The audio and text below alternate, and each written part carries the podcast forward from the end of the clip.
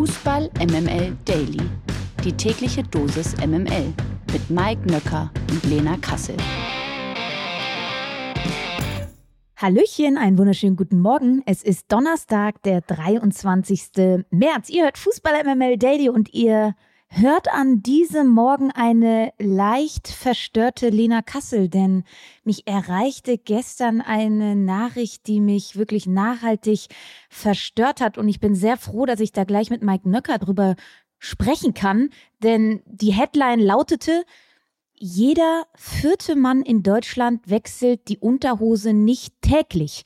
Und da möchte ich natürlich jetzt den Herrn fragen, ob er denn auch ein Leben auf der Bremsspur führt. Das wird er jetzt selber beantworten müssen. Guten Morgen, Mike Nöcker. Dazu passend ein Leben auf der Bremsspur. Äh, gestern war der äh, Welttag der Taxifahrerinnen und Taxifahrer. So, du hast meine Frage nicht beantwortet. Natürlich wechsle ich sie jeden Morgen. Ich bin jeden Morgen. Also, falls sich jemand da draußen wirklich die Frage stellen sollte, ich kann euch beruhigen, ich sitze hier jeden Morgen mit einer frischen Unterhose. Okay. Nur falls es da in irgendeiner Art und Weise Irritationen gegeben hat. Nee, ich habe jetzt gerade auch noch die Zeile darunter gelesen, das würde vor allem auf jüngere Herren zutreffen. Und damit bist du natürlich nicht gemeint, ne? Na klar. Ich bin ein grundsätzlich sehr reinlicher Mensch. Ich dusche sogar täglich. Eurofighter. So, jetzt konzentrieren wir uns mal auf das, warum wir eigentlich hier sind. Nachdem sich die Münchnerinnen schon am Dienstagabend im Hinspiel gegen den FC Arsenal durchsetzten, stand nun auch für den VfL Wolfsburg das erste Viertelfinale der Champions League gegen Paris Saint-Germain an. Konnten sich denn die Wölfinnen ebenfalls einen Vorteil erspielen, liebe Lena? Ja, Copy and Paste könnte man sagen, denn auch die Wölfinnen siegten am gestrigen Abend denkbar knapp, ja, mit 1 zu 0 in Paris. Beide Mannschaften neutralisierten sich ebenfalls über weite Strecken im Mittelfeld. Dann kam der VAR auf beiden Seiten zum Tragen. Die Wölfinnen profitierten davon. Es gab eine gelb-rote Karte für PSG und einen entscheidenden Elfmeter, den Dominik Jansen verwandelte. Und so kam es eben zum 1 zu 0 im Vorfeld der Partie gab die Startaufstellung schon eine Überraschung bekannt, denn Lena Oberdorf spielte trotz ihrer Verletzung, der Verein hatte ja eigentlich gesagt, dass sie für das gestrige Spiel nicht fit sei. So war es dann aber dennoch so, dass sie auf der 6 ackern konnte, hat ein sehr, sehr gutes Spiel gemacht. Und ich habe ja auch gesagt, dass sie ein bisschen das Aushängeschild ähm, der Wölfinnen ist, wie sie den Fußball spielen wollen. Und das konnte man dann auch gestern sehen. Sehr aggressiv gegen den Ball. Sie haben es leider, glaube ich, verpasst, ihre Überzahl auszuspielen, noch das zweite Tor zu machen. Dann wäre ähm, im Rückspiel noch eine bessere Ausgangslage als jetzt das knappe 1 zu 0. Das werden sie sich vorwerfen lassen müssen, dass sie offensiv einfach zu wenig wenig dann aus der Überzahl gemacht haben. Und ganz kurios, ähm, es endeten alle vier Viertelfinalpartien in der Champions League der Frauen mit 1 zu 0, denn auch äh, im weiteren Spiel am gestrigen Abend siegte der FC Chelsea denkbar knapp mit 1 zu 0 gegen den amtierenden Titelverteidiger Olympique Lyon. Also man kann sagen, es sind beste Voraussetzungen ja für die spannenden Rückspiele in der nächsten Woche. Darauf freuen wir uns sehr. Der Blick aufs Nationalteam. Jetzt ist es tatsächlich amtlich auf eine Anfrage des SED hin bestätigte der Deutsche Fußballbund, dass die deutsche Nationalmannschaft auf dem Weg zur Europameisterschaft eine schwarz-rot-goldene Kapitänsbinde tragen wird. Bereits in der vergangenen Woche erntete dieser Vorschlag extrem viel Kritik, den Nationalmannschaftsdirektor Rudi Völler als erstes publik machte. Trotz der Kritik und einer plakativen Aneignung der AfD hält der DFB also an seiner Idee fest und machte es jetzt auch offiziell. In diesem Sinne kann ich ja nochmal hinweisen auf die neue Folge Fußball MML mit äh, dem fantastischen Titel Alternative für Deutschland. Und ich glaube, jetzt in diesem Zusammenhang versteht man auch den Titel. Kann ich noch kurz was dazu sagen? Ja. Gut, also erstmal ähm, der Gedanke, der mir dann noch kam, ist, wenn wir jetzt auch noch die Nationalmannschaft alle mitsingen, dann sind wir auf Jahre hin unschlagbar. Wir dürfen du meinst also, die Hymne? Genau, wenn wir jetzt die Nationalhymne noch äh, weiter mitsingen, beziehungsweise alle Spieler, die mitsingen, dann werden wir auf Jahre unschlagbar sein. Und wenn das die Logik ist des neuen DFB, ja, dann dürfen wir uns eigentlich alle drauf freuen. Und wenn wir jetzt mal den Spaß ein bisschen beiseite packen, ich, also es wirkt ja schon so ein bisschen, als wäre die Kapitänsbinde in Deutschlandfarben jetzt so die einzige Antwort ne? auf, das, auf das miserable Standing der Nationalmannschaft in Deutschland und auch eben auf das miserable Abschneiden bei den vergangenen Turnieren. Und äh, mir fehlt da wirklich so ein bisschen der sportliche Ansatz. Also der, der, also wie sieht denn jetzt die neue sportliche Idee aus vom DFB mit Völler, mit Flick und den ganzen Neuen? Also wenn es dann Joscha Wagnoman ist, dann haben wir, glaube ich, weiterhin ein großes Problem.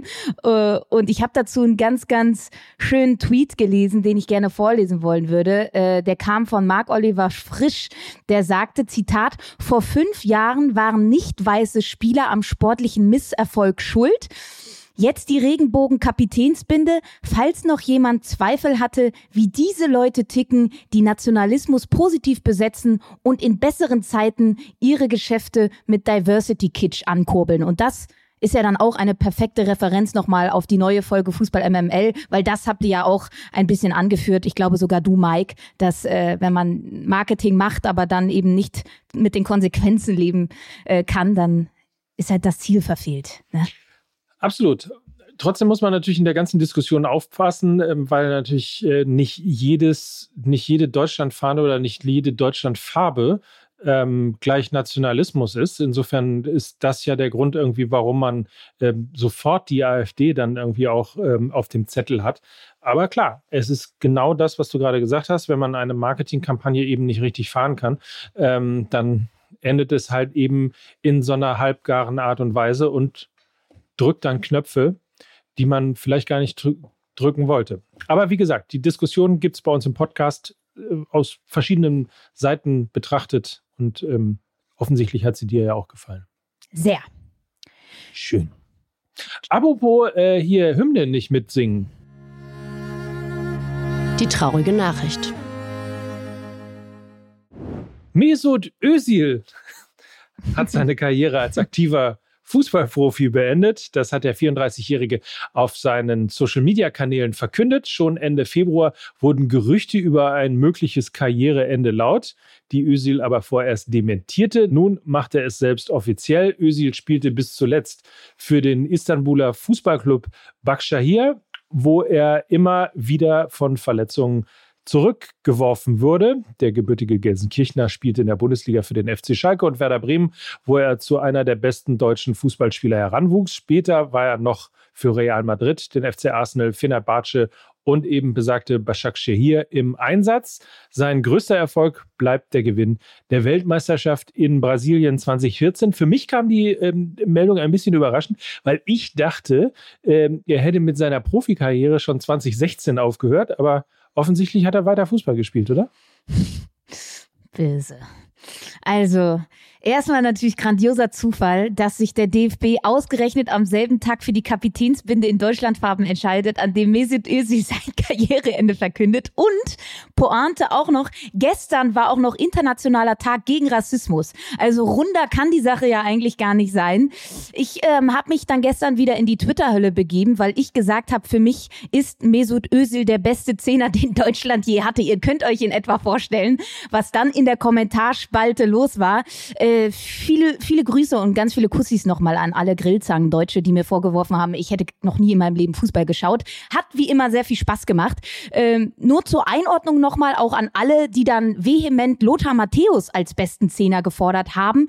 Er trug zwar die Rückennummer 10, war aber eher ein Achter, also ein Box-to-Box-Spieler, der ähm, eben auch enorme Defensivqualitäten hatte, die Mesut Özil ganz sicherlich nicht hatte. Also nicht überraschend, dass Matthäus ja auch im Spätherbst seiner Karriere als Liebe Libero gespielt hat. Und dann wurden natürlich auch so Namen gefordert wie Fritz Walter, Günther Netzer, Wolfgang Overath. Ich kann nur so viel sagen, äh, dass sie, dass sie natürlich Spielmacher waren, als das Spiel ja noch ein komplett anderes war, ja. Also der Begriff Stehgeiger, der war ja, ist sicherlich einigen von euch noch ein Begriff. Das Spiel ist dynamischer geworden, die Verteidiger sind besser geworden, sie verteidigen nicht nur, sie können auch Fußball spielen. Umso beeindruckender, wie Özil das Spiel in seiner Prime zwischen 2010 und 2014. Ja, du hast recht, ab 2016 ist es dann ein bisschen in die andere Richtung gegangen, aber in seiner Prime also an sich gerissen hat. Ne? Brillanter linker Fuß, ein Zauberer, brillante Technik. Und es ist wirklich schade, dass er durch seine Erdogan-Nähe und natürlich auch durch die un de, de, de, den unrühmlichen Abschied in der Nationalmannschaft samt Rassismusvorwürfen wird er vermutlich im Rückblick vieler deutscher Fußballfans nicht als der geniale Fußballer gesehen werden, der er ja unbestritten war. Ne? Und das ist irgendwie traurig, finde ich. Ähm, hoffnungsvoll blicke ich dann aber trotzdem in Richtung Musiala und Würz. Sie haben Potenzial, genau in diese Fußstapfen zu, tre zu treten, bin ich der Meinung. Und dann würdigen wir ihn doch nochmal und äh, vor allen Dingen seine Verdienste. Sky hat das nochmal zusammengefasst. Auf dem Insta-Kanal Club-Ebene hat er 645 Spiele absolviert, 114 Tore geschossen, 222 Assists auf DFB-Ebene, also in der Nationalmannschaft, 92 Spiele, 23 Tore, 40 Assists, einmal Weltmeister, einmal U21 Europameister, einmal deutscher Pokalsieger, einmal Spieler der Saison, einmal spanischer Meister, einmal spanischer Pokalsieger, einmal spanischer Superpokalsieger, viermal englischer Pokalsieger und zweimal englischer Superpokalsieger. Also man kann es doch durchaus auch als erfolgreiche Karriere titulieren, oder? MML International. Ramadan Mubarak. Heute beginnt für Muslime der heilige Fastenmonat Ramadan. Bis zum 21. April verzichten alle Muslime, die sich am Ramadan beteiligen, tagsüber auf Essen und Trinken. Nach Sonnenuntergang, so geben es die Regeln des Fastenmonats vor, darf man wieder Essen und Trinken zu sich nehmen. Aufgrund dessen wurden nun die Spielleiter in allen Ligen dazu aufgefordert, das Fastenbrechen bei Abendspielen zu erlauben und somit eine kleine Pause im Spiel einzulegen. Bereits seit zwei Jahren wird in der Premier League eine kleine Spielunterbrechung zum Fasten Fastenbrechen eingelegt. In der vergangenen Saison war das auch erstmals in der Bundesliga der Fall. In der zweiten sieht man besser. Nun wurde also ein neuer Chef für die Seitenlinie gefunden. Bereits zu Beginn der Woche berichteten wir ja darüber, dass sich Hansa Rostock von seinem Coach Patrick Glöckner getrennt hat.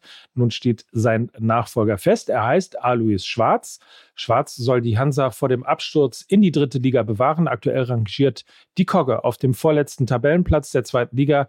Erst vor gut vier Wochen wurde Schwarz als Cheftrainer des FV Sandhausen freigestellt, nachdem er mit den Sandhäusern auf den letzten Tabellenplatz abgerutscht war. Klingt irgendwie nicht nach einer Visitenkarte, oder? Das kommt überraschend.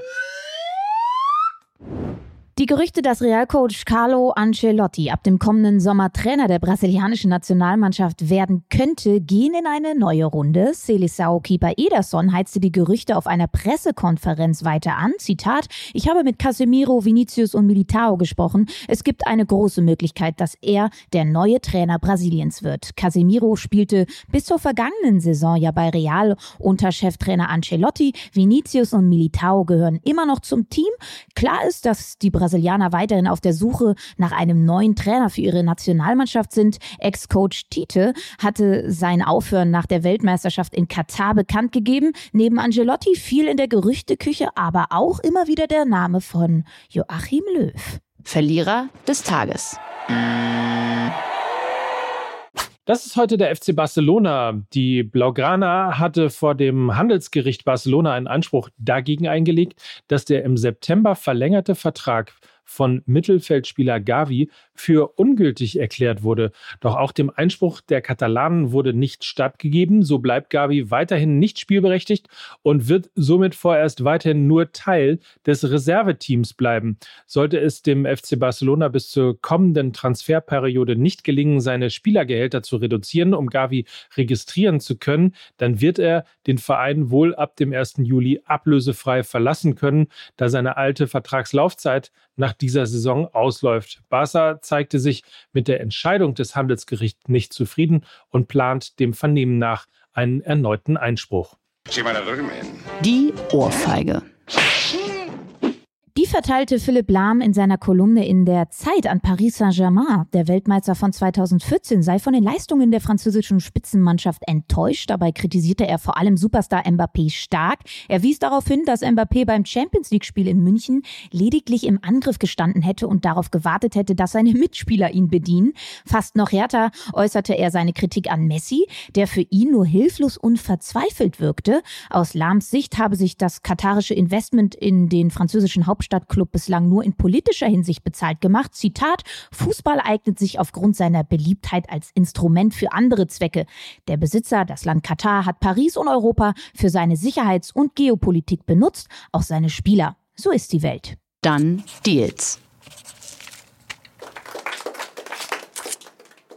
Einem Bericht von Sky zufolge soll Innenverteidiger William Pacho der erste Transfer von Eintracht Frankfurt für die kommende Saison sein. Die Ablösesumme für den 21-jährigen Innenverteidiger vom belgischen Erstligisten Antwerpen soll sich im hohen einstelligen Millionenbereich bewegen. Der Vertrag von Pacho soll bis 2028 laufen und könnte ein Ersatz für Evan Dicker sein, der die Frankfurter im Sommer ablösefrei verlassen könnte. Gut. Gut. Gut. Gut. Gut. Gut. gut. Gut. Gut. Kommst du? So, gut. Gut. Ja, dann sind wir auch schon wieder am Ende. Ja, Gut. so, dann ist es jetzt Zeit für dich, die.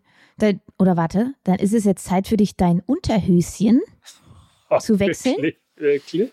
Und Ja. dann können wir uns auf morgen freuen. Mhm. Da dürfen wir dann wieder sprechen. Freue ich mich sehr drauf.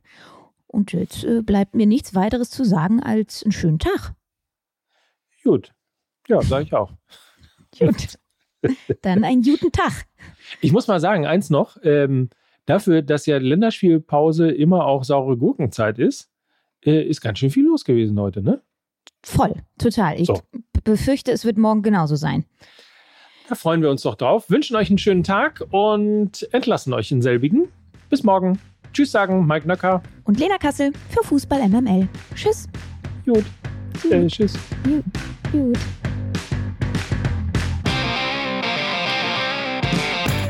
Dieser Podcast wird produziert von Podstars bei OMR.